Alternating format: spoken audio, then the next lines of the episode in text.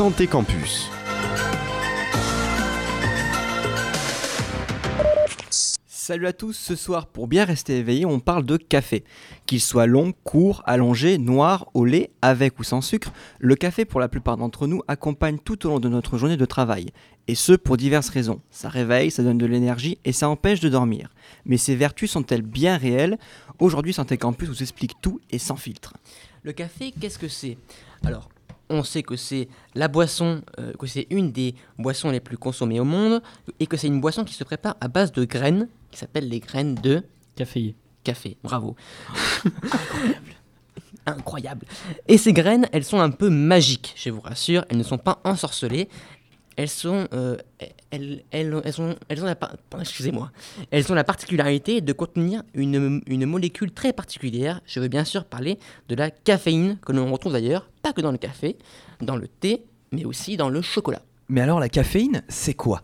Alors la caféine 1,3,7-triméthylxanthine ou C8H10N4O2 pour les intimes est une molécule C'est donc une molécule qui agit comme un stimulant psychotrope. De bien grands mots pour dire qu'en réalité c'est une psychotrope. Pardon. oui. Psychotrope, oui. De bien grands mots pour dire que c'est une molécule qui va agir comme beaucoup d'autres sur le cerveau. D'accord, bah je vois. Alors petite question pour vous les gars, on entend souvent dire que boire du café en général ça perturbe notre sommeil. Est-ce que c'est vrai? C'est une très bonne question et si je devais vous répondre, je vous dirais que je suis moi-même un grand amateur de café et que je dois dormir à peu près 3 heures par nuit. Ce qui est vrai? Alors, qui est vrai. Acteur Les- studio. Oui, là, c'est euh, c'est- c'est digne des tuches. Alors, surtout n'écoutez pas Théo, c'est les maths qui lui sont montées à la tête. Si on devait répondre plus scientifiquement, il faut d'abord définir les effets de la caféine sur notre corps. Comme nous l'avons dit déjà, la caféine agit sur notre système nerveux en le stimulant. C'est ça qu'on appelle le coup de fouet. Cela implique une augmentation du rythme cardiaque, mais aussi une diminution de l'accumulation d'adénosine dans notre cerveau, une autre molécule qui témoigne de l'état de fatigue dans notre organisme. Plus on en accumule dans le cerveau, et plus le corps comprend qu'il faut dormir.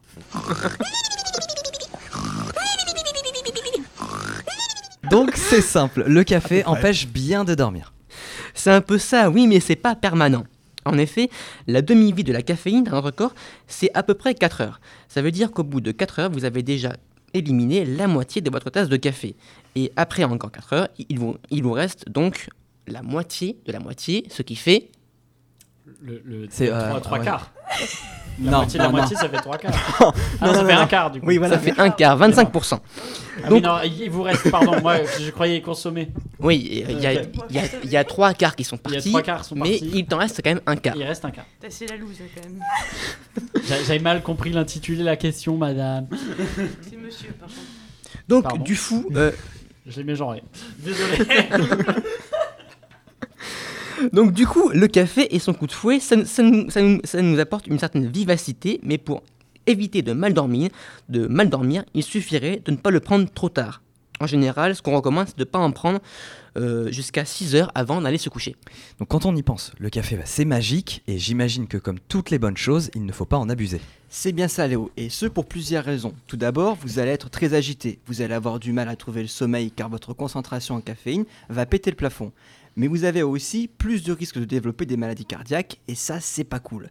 Mais le café a aussi des avantages. En effet, la caféine possède un, un effet vasoconstricteur, c'est-à-dire qu'elle aide à nos vaisseaux sanguins à se contracter. En plus, il semblerait qu'avec entre 3 et 5 cafés par jour, le café réduise le risque de- d'infarctus du myocarde, d'AVC, mais aussi de diabète de type 2, même si on n'est pas tout à fait sûr pour le diabète. Alors, morale de l'histoire, le café, c'est bien, et c'est d'ailleurs pas pour rien que c'est la boisson la plus consommée derrière Le thé. La bière. L'eau. Le chocolat. l'eau. Tout simplement. Quand on en consomme, ce qu'il faut, c'est qu'il faut. euh, euh, quand on en, bon, excusez-moi, quand on en consomme, ce qu'il faut, et quand il faut, le café peut être un allié de taille. Attention tout de même à la quantité de sucre que vous y mettez.